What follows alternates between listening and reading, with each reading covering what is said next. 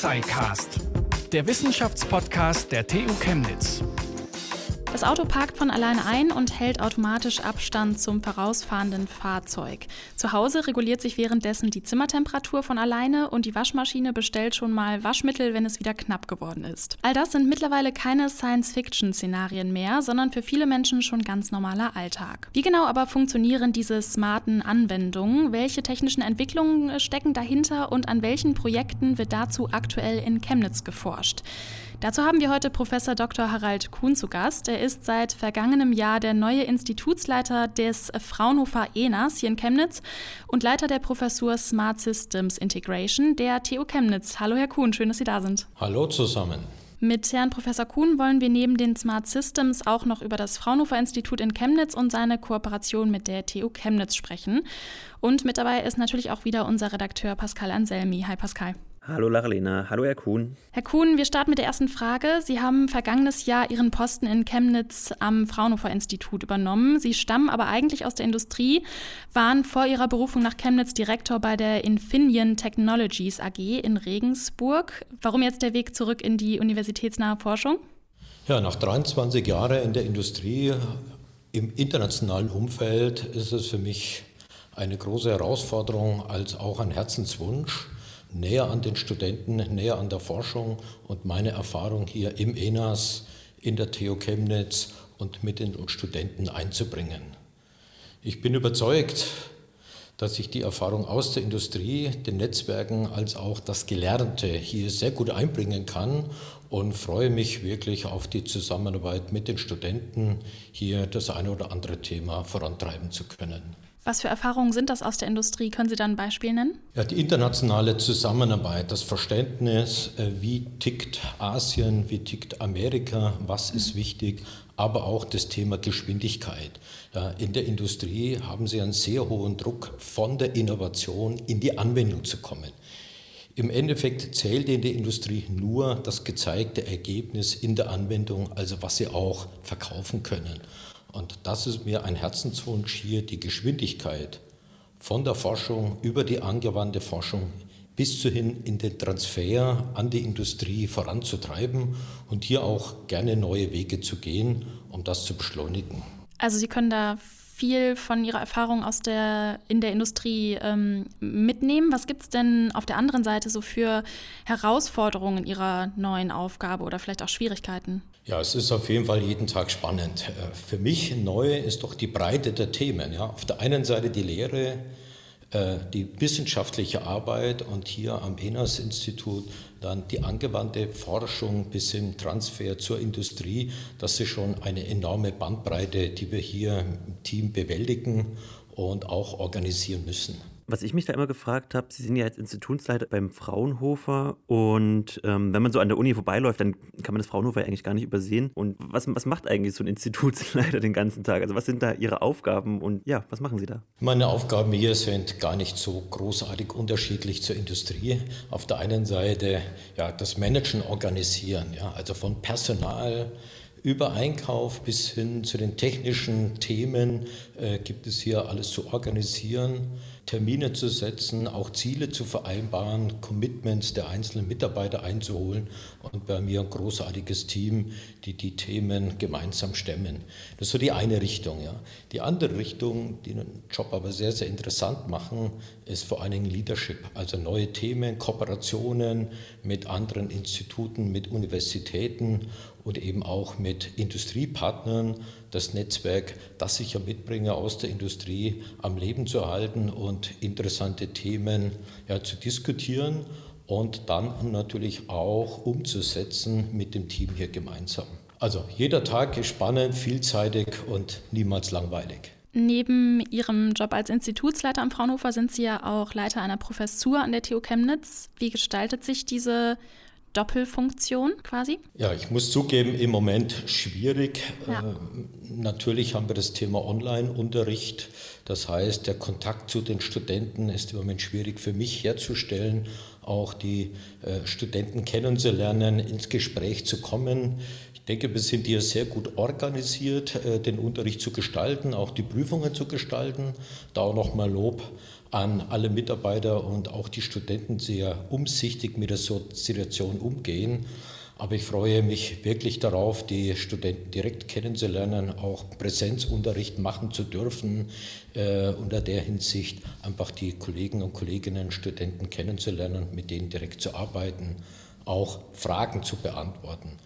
Und ich bin überzeugt, dass auch für die Studenten interessant ist, mich kennenzulernen. Ja, und das steht noch aus, aber ich bin überzeugt, dass wir das in diesem Jahr auch noch schaffen werden.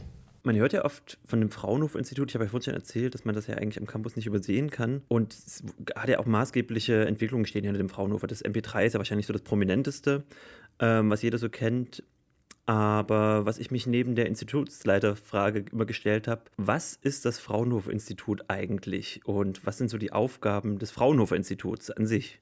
Ja, wir haben in Deutschland eine sehr ausgeprägte wissenschaftliche Struktur an Universitäten, technischen Universitäten. Äh, auf der anderen Seite haben wir sehr starke Industrie. Ja, und die Herausforderung ist, wie bringe ich die wissenschaftlichen Ergebnisse in die Industrie? Und das ist genau die Aufgabe von Fraunhofer, diese angewandte Forschung. Das heißt, wir übernehmen Grundlagenforschungsthemen aus den Universitäten in angewandte Forschung und machen es transferierbar in die Industrie. Das ist genau die Aufgabe von Fraunhofer, also eine führende Organisation für die angewandte Forschung. Wichtig ist da ja auch die Finanzierung. Woher kommt denn das Geld für die Forschung am Fraunhofer? Ja, Sie können sich das grob vorstellen in drei Teilen. Das heißt, wir haben ein Drittel eine Grundfinanzierung, wo wir auch Eigenforschungsthemen mitfinanzieren können. Ein Drittel aus den öffentlich geförderten Projekten, wo wir natürlich auch immer Partner, Konsortien, Industriepartner benötigen und ein Drittel Direktaufträge aus der Industrie. So, diese Dreiteilung, wie Sie schon sehen, ermöglicht uns auf der einen Seite eben auch die Grundlagenforschungsthemen in die angewandte Forschung zu übertragen.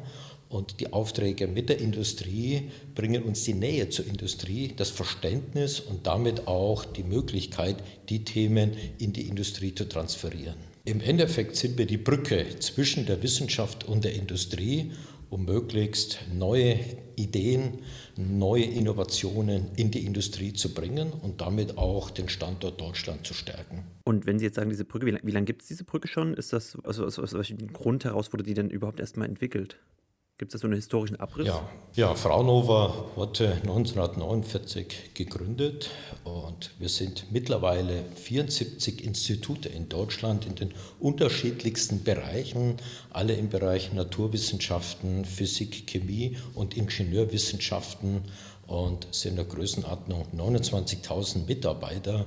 Ich denke, das zeigt eindrucksvoll die Möglichkeiten, die wir ja haben. Und ist diese Verbindung von öffentlicher Forschung und ähm, Forschung der freien Wirtschaft, gibt es das nur einmal auf der Welt? Ist es so, so, so ein deutsches, äh, so ein deutscher Sonderweg oder gibt es da ähnliche Konzepte auch global, weltweit?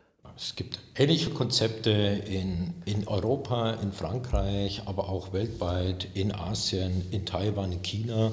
Ähm, viele orientieren sich an der Struktur von Fraunhofer und ich bin schon überzeugt, dass wir eine Art Role Model in der Welt sind, weil wir es eben verstehen, äh, die Grundlagenthemen in die Industrie zu übertragen.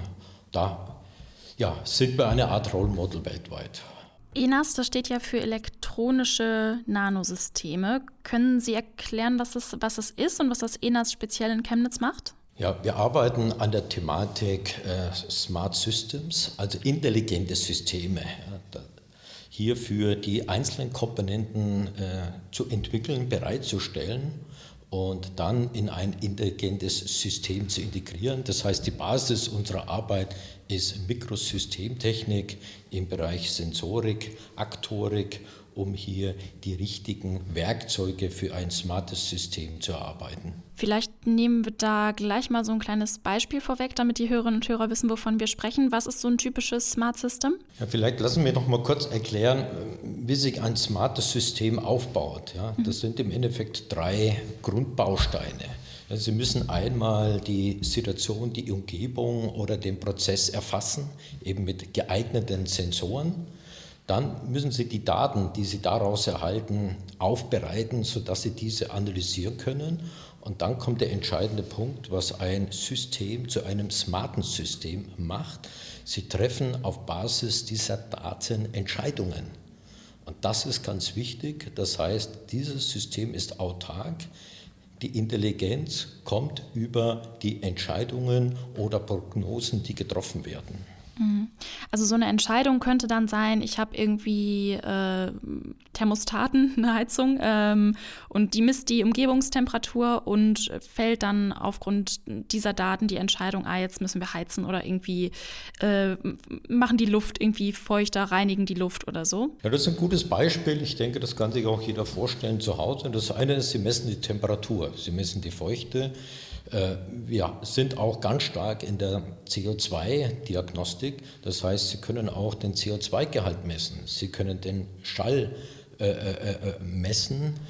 Wir haben auch Möglichkeiten natürlich, stellen Sie sich vor, Sie kochen etwas, einen Braten, ja, und daraus, aus der Vielzahl dieser Daten, dann Entscheidungen zu treffen. Mache ich das Fenster auf, lasse ich das Fenster zu, was die Außentemperatur und, und, und.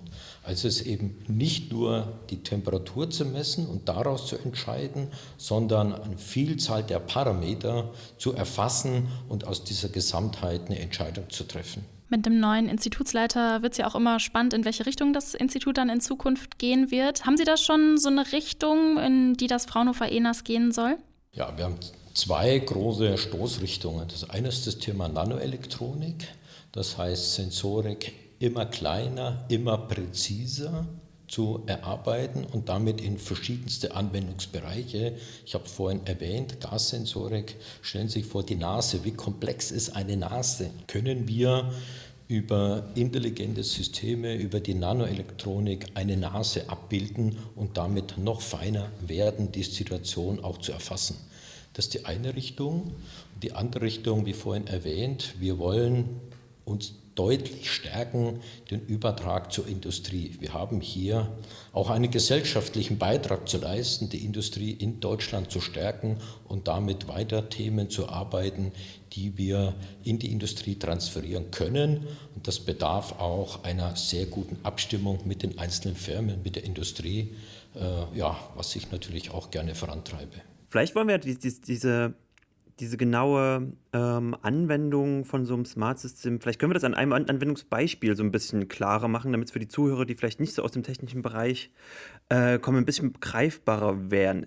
Hätten Sie da vielleicht so einen Anwendungsbereich, wo wir das ein bisschen erklären können? Also neben der Heizung vielleicht noch, äh, also was ja eher so für den häuslichen äh, Bedarf ist, ne? Gibt es irgendwie noch, ähm, keine Ahnung, vielleicht aus der Industrie oder so Anwendungsbeispiele? Also ich hätte hier ein Beispiel, was denke ich jedem geläufig ist, ist Autofahren. Ja? Denken Sie, autonomes Fahren ist eines, aber denken Sie auch an die Einparkhilfe. Ja? Dort ist nicht eine, eine einfache Kamera einzusetzen, sondern eine Vielzahl von Sensoren. Und wenn wir den Schritt Richtung autonomes Fahren gehen, dort haben Sie genau die Situation, die kann sich im Sekundenbereich ändern. Sie müssen also die Veränderung der Situation bestmöglich erfassen und daraus Entscheidungen treffen. Also das ist so eine Richtung, wo auch sehr viel an Grundlagenentwicklung notwendig ist, um eben hochpräzise Sensoren herzustellen. Die eine Richtung.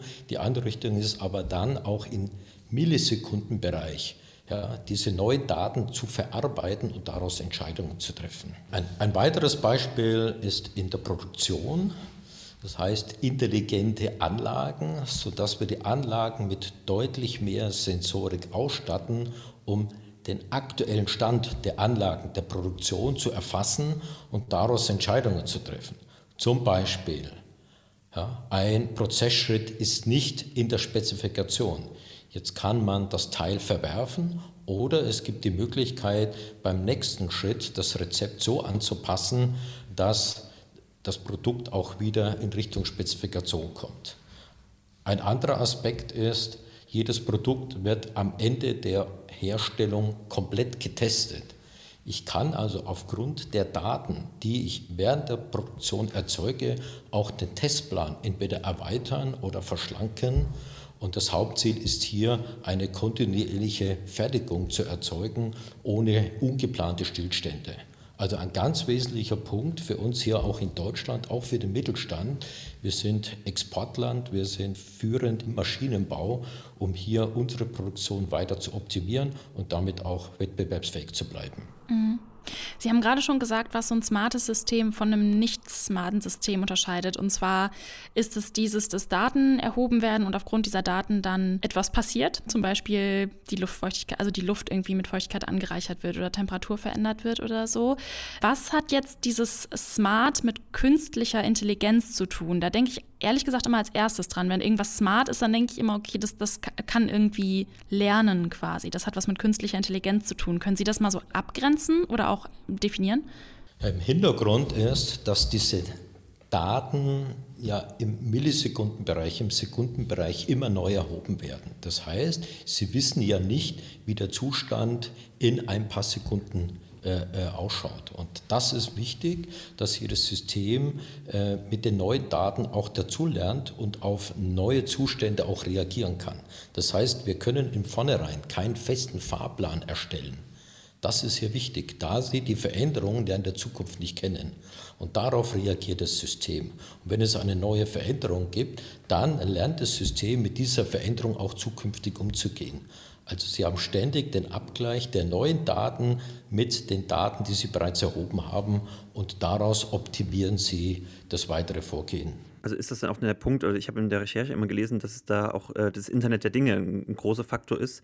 Ist es der Punkt, wo das dann auch wichtig wird? Ja, natürlich, das gehört zusammen. Also Sie haben die smarten Systeme, aber wie kommunizieren die smarten Systeme untereinander? Jetzt können Sie jedes System einfach ausgedrückt ans Internet anbinden, dann können die einzelnen Systeme auch miteinander kommunizieren. Im Endeffekt ist aber Internet der Dinge ist im Endeffekt die Abbildung der realen Welt in die virtuelle Welt, also in ein Datenmodell. Ja. Bedeutet aber eben, dass die smarten Systeme miteinander kommunizieren können, sie das auf einer virtuellen Ebene abbilden können, Datenmodell und damit auch deutlich schneller Entscheidungen treffen zu können. Jetzt gerade zum Thema Internet der Dinge. Das sind ja wahnsinnig viele Daten, wenn wir die reale Welt im Internet abbilden wollen. Ähm, sind wir schon so weit mit dieser Infrastruktur, dass so viele Daten ges ähm, gespeichert werden können? Ich hoffe, die Frage ist jetzt nicht zu naiv. Kam mir jetzt gerade ja, so aus dem Bauch heraus. Ist nicht, ist nicht so naiv, aber das ist natürlich ein Thema, das wir am ENAS nicht treiben. Also, äh, ja, das ist ein, ein sehr wichtiger Punkt, aber hier greifen wir zurück auf die internationale Entwicklung der Mikroelektronik. Ja? Die sogenannten Microcontroller, äh, ASICs, die es hier gibt. Hier habt ihr auch Wissen dazu, aber das ist nicht die Technologie, die wir treiben. Das ist verfügbar am Markt und hier entwickelt sich auch der Markt rasant weiter, das sind die großen Spieler.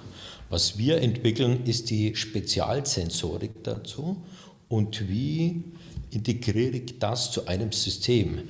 Sie können sich ja unterschiedlichste Anwendungen vorstellen. In der Medizintechnik ist eine Richtung, zum Beispiel auch in der Lebensmittelindustrie. Ja. Wir entwickeln kleine, smarte Systeme, die autark arbeiten, wo Sie zum Beispiel die Milch testen können ob das alles in Ordnung ist, ob die Keime passen und, und, und.